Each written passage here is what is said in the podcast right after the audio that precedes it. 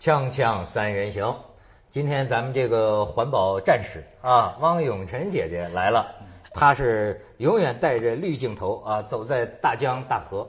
最近是刚从哪儿啊？亚马逊？没有，刚从密西西比。啊，密西西比美国的密西西比河回来。哦，好玩吗？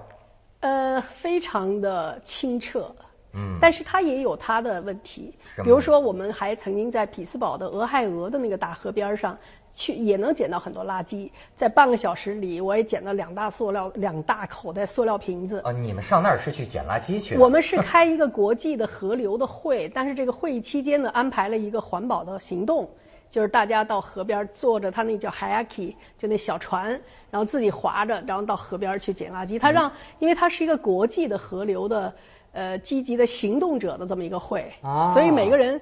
都会到河边去干一点这种环保行动。去的是一个非政府的。对，是美国，它有一个叫 Water Keeper，是那个小肯尼迪，就是肯尼迪被刺肯尼迪的侄子，他发起的一个保护美国河流的。现在呢，他就把它做成一个国际的这样的一个。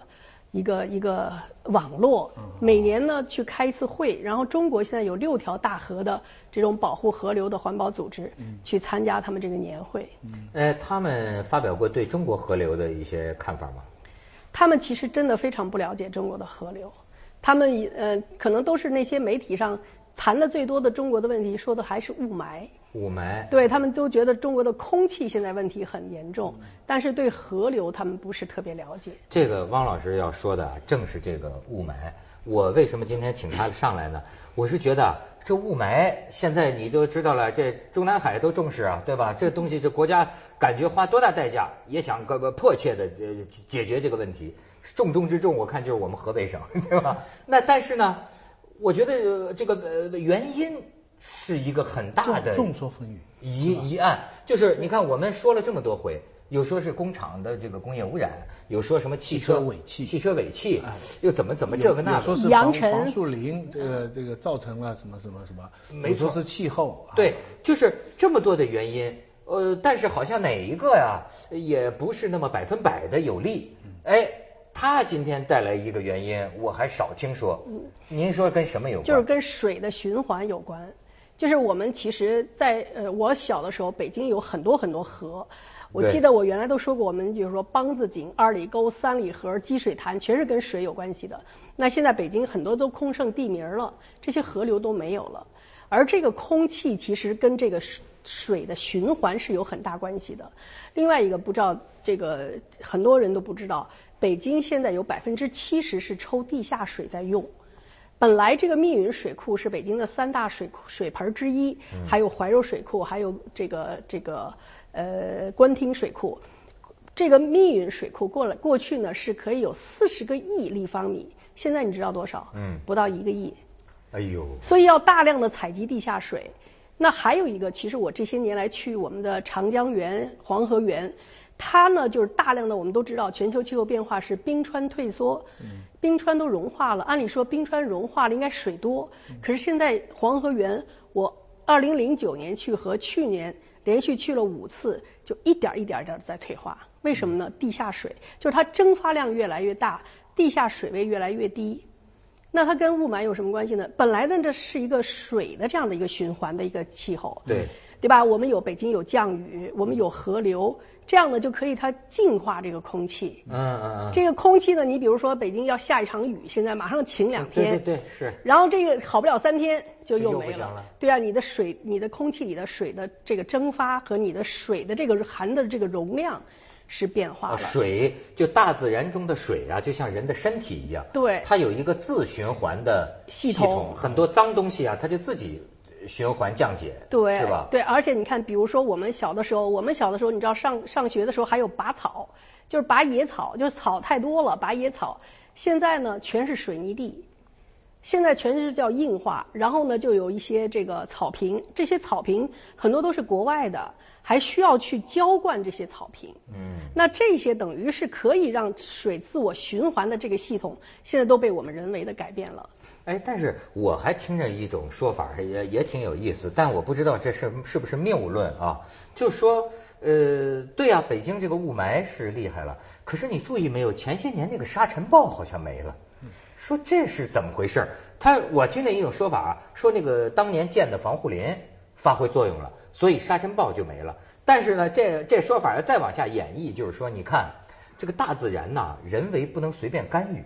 你是你建了很多林吧，什么挡住了这个北方的沙尘暴，北京变成了一个盆地了。对，但是你无形中也让北京的空气疏散不出去，又造成了雾霾。哎，这有理吗？这其实是我不太同意。就当然，这个三北防护林，中国这个是政府是花了大力气的，但其实这些林现在根本就没有起到像你说的这种作用。那确实，而且这些好像这两年，你现你记得前几年，我记得每年春天那个北京的风沙出名了嘛。对，但是其实风沙并不是那么可怕，而且这个这个沙呢，现在有很多的这个专家认为呢，不是说是真正过来的是沙，而是尘。这尘是什么呢？就是内蒙像现在大量的湖泊都没有了。嗯。你种树解决不了这个没有水的这个问题。对。那现在都内蒙都什么了？像比如说像这个这个这个。康巴什，现在有人说它是魔鬼城。嗯，虽然那个地方我们不一定非他说的是魔鬼城，但是它就是有一条河，但是它现在修的全是高楼大厦。那这些高楼大厦，我们去它的那个办公楼里冲厕所的那个那个水都很紧张。就是说，这个现在这个沙尘暴，其实我觉得我们小的时候也没有说好像就当北京就是有风，我觉得而且风其实也是大自然的一种现象。这些年来，可能还有一个呢，就是雾霾比那个发沙尘更让人觉得可怕。嗯。时不时的就来，有点风的，现在是北京人盼着的。对。有风才能把这个霾刮走。对。所以这个这个沙尘已经不是大问题了，而这个雾霾是大问题。那要是你说的这个原因成立的话，那政府现在干的这么多工程，消除雾霾，就是没有治到本吗？其实这个呢，在在我们很多的时候，我觉得我们人类是缺乏对自然的认识的。就比如说河流，过去我们老认为我们要不用这水就白白的流走了。嗯。现在大家，你比如说我去美国，他们最近刚拍了一部非常轰动的一个电影，就《Damnation》，就是有人把它给它翻成这个这个坝的这个世界或者坝坝的这个，反正总之吧，它是讲美国的这个大坝的历史。就这个大坝给美国带来了很多很多的生态问题，所以他们现在在拆坝。有人说，那他们那些坝都不能用了，所以才在拆。可是问题是我们明明看到了这些坝的问题了，我们现在还在大量的建坝。那这个刚才有人问我说，坝对不对？到底它对这个生态有什么影响？其实呢，你像我们北京的永定河，本来是一条自然流淌的这条河，但是现在你去看一节儿一节儿，连农民。就文化革命的时候来围湖造田，他们都可以截一段把那水流到自己的家里的田里去了。所以一条健康的河流应该是流动的，因为它有生命。嗯。你像在美国或者在欧洲，他们在说到河的时候，他们说的最多的是 fish，是鱼。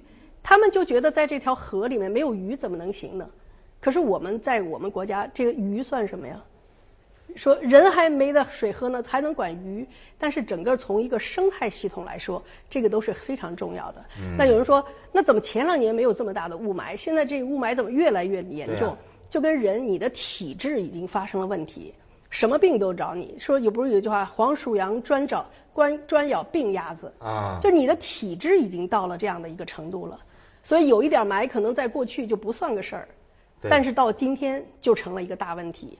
你比如说，我们在内蒙，内蒙有一个有一种，它叫这个这个好多的，它是耐旱的植物，它七年大旱，它装着在那假假死，第八年你下一点雨，它立刻就活过来了。啊！但是你想想，要是上海，你要是几个月不下雨，行吗？就不行，就是你不是那种生态系统。嗯。那我们现在呢，是把原来本来应该大自然自己成千上万年形成的这样的一个系统。现在变成我们人为的，我们说哦，这个水可以发电，我们就建坝；我们说这个水可以灌溉，我们你像我们在黄河上巨大的那个管子要灌溉，要把这个塞上江南。其实你像沙漠里，本来沙漠是就是大自然的一种形态，可是我们现在一定要在沙漠里种树。嗯，就是我们这样的，你像北京。为什么现在说夏天简直太难熬了？那个热岛效应，对，全是高楼大厦，全是水泥，全是空调，全是汽车在放，就是你整个的这个自我大自然的自我循环的系统被我们人为的去干扰我这些年在北京，我越来越感觉啊，没有了春季和秋季，春秋没有了，只有夏冬，就是春秋非常短暂，一下子就热了，然后一下子就冬天了。你有没有觉得我们其实小的时候有很多露水？就是早上哈，我们去上学，嗯，就是即使是在北京，那个鞋子也会布鞋，那时候穿的哈，都会被打湿了。对对对。现在还有吗？因为没什么草了嘛，水泥地上全是水泥地了。水泥地上再有露水的话，那就爱情的奇葩，那就奇葩了。但是就是啊，就旱的旱死，涝的涝死。现在这北京，你像在它一只要一下雨啊。它又遇到了这个城市下水工程，都死人的，把人的掉掉里边淹死。可是你说它这等等旱的时候，你像这雾霾，他也老盼不来一个水啊，能够把它给循环掉。其实本来雾也是大自然的一个非常重要的一种形态。主要的是霾，对，雾是要的。对，然后呢，我曾经在这个，我曾经认识一个哥斯达黎加的一个一个环保的一个人。嗯。他呢，我们有一次在国际会上，他就跟我讲，他们哥斯达黎加有一种蛙。这种蛙呢是全叫金蛙，就是全世界只有他们那个地方有。但是呢，我当时是问他，我说气候变化对你们哥斯达黎加有什么影响？他说，因为现在的这种城市的这种发展没有雾了，所以这种雾，这种全世界仅有的一种蛙就消失了。而这种蛙有这种蛙呢，又相应着有它的生物链。嗯，它一消失了，这个断了以后，又有很多的生物就没有了。嗯嗯嗯。所以这个霾呢，我们现在还老是觉得就是汽车尾气，就是这个工程呃工厂的烟囱，就是什么沙呃沙尘什么的。其实呢，一个很重要的原因就是我们忽视了大自然的自我循环的系统。哎，他这个听着像是中医。不 是不是。我们先去一下广告，锵锵三人行广告之后见。你这个说的对啊。你如果雾霾这个东西去限制尾气啊、关工厂啊、废气啊，这是打打针，嗯，这就是西医的办法。他找什么河流消失啊，这个自然环境的改变啊，这是一个中医。中医这个东西要比较长久的。我们一生病的是疾病的时候呢，不找中医，我们都知道，你要先退热再说。对。而我们现在治理环境的动力啊，中国。最强调治理环境的是上一任胡温的时候，那个时候呢，他为了纠正这个发展是硬道理，为了纠正之前的发展是硬道理呢，就提出一个叫科学，这个怎么说？发展观啊，科学发展观。科学发展观。所谓科学发展观，说白了一点，就是说不能只发展，你要考虑环境。综合。所以那些年呢，一方面是出于反美的意识形态的需要，因为美国特不环保；另外一方面，我们自己内政的一个调整。所以前些年呢，王老师是你的黄金时期。这一届啊，重点转移了，这点打老虎了，这点这些年呢，不搞大的经济投资了。你看这这些年呢，方向有点改变，所以你说现在环保问题的节目都减少了，对不对？提的也很少了。前些年提过啊，要把环保的问题作为考察每一个地方的第一把手的政绩啊。现在现在也现在是抓情妇啊。现在主要是问题是抓情妇的问题，不是比治理河流要更重要。不是徐老师，打苍蝇也要打老虎，抓情妇也要搞环保。就他他不是只弄一头，你这因为十八大报告里说了要生态文明，这次强调的是比以往都更加没错。你想这不是这一届政府都政府文件里都提乡愁了都，就而而且你要这个重中之重，我老说就是河北省，我们河北省这这这也这个呃，我看过一个报道啊，就是河北省的这个省委书记就讲啊，就习近平开会的时候啊。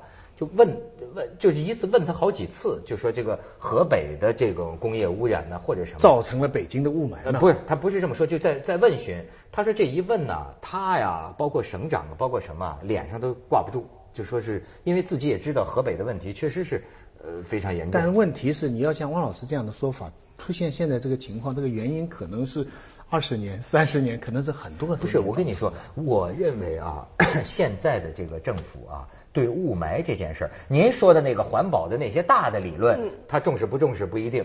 但是呢，对于环保，绝对是当务之急，因为这个已经到了影响他的这个国际形象的程度了，出去都丢人了，而且而且影响民心了，影响民心了。对，因为就成了政治讽刺了。还有一个就是影响人的健康。就是现在呢，你一到雾霾天，你要去医院看，全是挂急诊的，就呼吸道系统的病。而且我们北京的那个肺癌的发病率是一直在上升。嗯，对。不光是肺癌，而且是心血管的病。心血管，对。对，过去我老说，他们说那个雾霾的时候，那个小孩和老人身体弱的少出门，还不是特别理解。现在就真的是，因为它直接进到你的肺泡里去了。你稍微的那个抵抗力差一点的人，你马上就你看就喘，对不对？你想想，一个国家出了这么多的呼吸道系统的喘不过气儿来的病人。你就你所以你就看啊，这个人民呐是用脚投票的。你这这个，我我在我身边有名有姓的，我可可以可以说的啊，就是我已经知道有大使馆的这个外国人，就是因为北京的空气，走了，他小孩在这上学不能上学了，走了。也有我们的这个同事生了孩子，你知道吗？生生了孩子啊，老公回到北京工作，这老婆这这个这个这个妈妈和孩子就没再回到北京了。就是说，因为他们听说小孩的肺最稚嫩，就说像咱们成年人不怕。哦，怪不得最近这么多名女人都到别的地方生孩子，而且生了都不都都都不回来。就是现在我身边已经有很多人，就因为北京的这个雾霾啊，认真的考虑他们是不是还住在北京的问题。那你就说他这是用脚来投票。其实刚才我们说的一个是水少，还一个就是水的污染。就是我很奇怪，就是北京按理说是个这个国际大都市，应该这个水是应该我们政府是非常重视的。可是我们现在每个星期六呢，我们有个乐水行，就一条一条的走北京的河。我们前年做了一个三十八条河北京的一个考察，结果全部是劣五类水。没有一个，就是水是分等级的，一等水是自然保护区里什么那些大山里的水。猎五类就像黑五类，对，还比五类还要差很多河。猎五类以后变成黑八类。然后居然就是这个潘石屹的那个建外 SOHO 的那个大楼，就是从那那条河后面那条河叫通惠河。嗯，劣五类河。哎呦，那个滚滚的那个污水就直接就流在这个河里。我就我们拍了很多的照片，我们自己的网上一个叫小警察，就是专门拍这些照片上的上去，然后很多的人都在这个呼吁，当然也不是说全是问题，你比如说清河前两年哈，我昨天还看见一个这个微信。微博他说这个清河过去是毛纺厂，北京的毛纺织厂原来都在那边，那个时候就留下了祸根儿就有，但是呢后来呢更重要的呢是很多的没有这个污水处理处理厂，很多的呢就是小区的水就直接进去，因为北京的工厂的工业用水按理说现在不是特别多了，对很多都是生活污水嘛。可是我们前两年走这个清河乐水行的时候，臭的呀，简直就是不能走。这两年呢，还是有所改善，还是有所治理。嗯，就是我觉得，就是说，看他是真的是是不是重视。就刚才你说，对，雾霾现在已经到了影响到人的健康的时候了，我们政府是不是重视？对。那现在我们有很多，这个其实说的这个水的循环系统，不是我一个人，现在有很多科学家，包括一些作家，他们都提出来，就提出这个问题的有一个军旅作家叫金辉，他就写了一个特别长的一篇论文，专门来论证这个。那就是说，如果我们真的是认识到这个人和这个江河和河流的关系，我们去治理，把这些北京，起码先把北京的这些五类的水，嗯，给它治理的别臭，对，别看着就让你觉得一层在那上面漂浮物，对，那其实这个水的这种自我净化的能力是很强的，就跟你你说你喜欢树。这个树其实，在我们的这个北京哈，原来过去的那些大树，它有很多的，我们从小就学，它什么土姑大兴什么什么的这些，它的这些功能。现在呢，我们种的都很多都是观赏植物，而真正的那些生态的原生态的东西越来越少。我在美国曾经有一次，在威斯康星州，他们那儿的人干嘛呢？他们的环保活动，他们到郊外去采那些花的籽儿。采花籽儿为什么？他们说，因为我们城市里现在都种的花儿好多都是外来的，而我们本地的这个花种呢，其实是对整个生态系统是有作用的。所以他们去采那些花籽儿，然后到了加盟，到了自己的房房前屋后去种，重新让这些种子再回到自己的家乡。咱们去一下广告，锵锵三人行，广告之后见。于老师，上海的空气怎么样？上海苏州河倒是改好了。可是上海照样有雾霾，所以我想雾霾是多种原因造成的。香港不存在水的问题，香港现在就在边上，可大海就在边上，大海啊，大海旁边有雾霾。我觉得香港的雾霾是大陆过来的，我就觉得是。是吗？啊，我很明显，因为有一次我从北京飞过来，我怎么就眼瞅着跟着雾霾就过来了？就这香港当时就雾霾。这个这个日日本现在这个反日本韩国对，他就说中国雾。中国雾就到侵犯了他们的这个城市啊，什么台湾也是这样说。你不得不这个倒不是没有什么国不大理解河流的那个少。你看香港的硬化，你看看中环那个地方。其实香港我曾经写过一篇文章叫《绿色香港》，就是在英国在执执掌掌权的时候的香港，他留给香港留了很多山，所以香港是全世界。大城市里人均拥有绿地最多的，对对。但是现在呢，也在减少，也在开发，也在有很多的那个山上都建建成高楼大厦了。对。所以就是这种硬化，其实对一个城市的这个水循环的影响是非常大。它的这个概念，硬化这个概念，香港这个事情现在变成很大的一个争议，因为原来英国人的想法是十分土地，百分之五六十是绿地。然后一分是公共用地，一分是道路，一分是住宅，什么什么。但为了保证这个 百分之五六十的用地，香港人住那么小，房子盖得这么窄，所以现在很多人就是房子没地方盖嘛，土地没有嘛，但是需要想想往这方面动脑筋。但是保卫的人就是说，想动用郊野公园这个概念，就像癌症一样，像癌细胞一样，只要你想一想，它就会扩散。啊，因为在香港，只要你往郊野公园一开口的话，嗯，房价的确会变化，整个城市的生态都会变化，这个是一个很尖锐的斗争，两难的。你假如住的很小的房子，付了很贵的钱的话，你看着郊野公园，你是个什么想法？哎，但是你从这儿你可以见英国人对这个田园的重视，对啊，他法律必须得有这个律。这个老牌帝国主义是很多电线杆都没有的。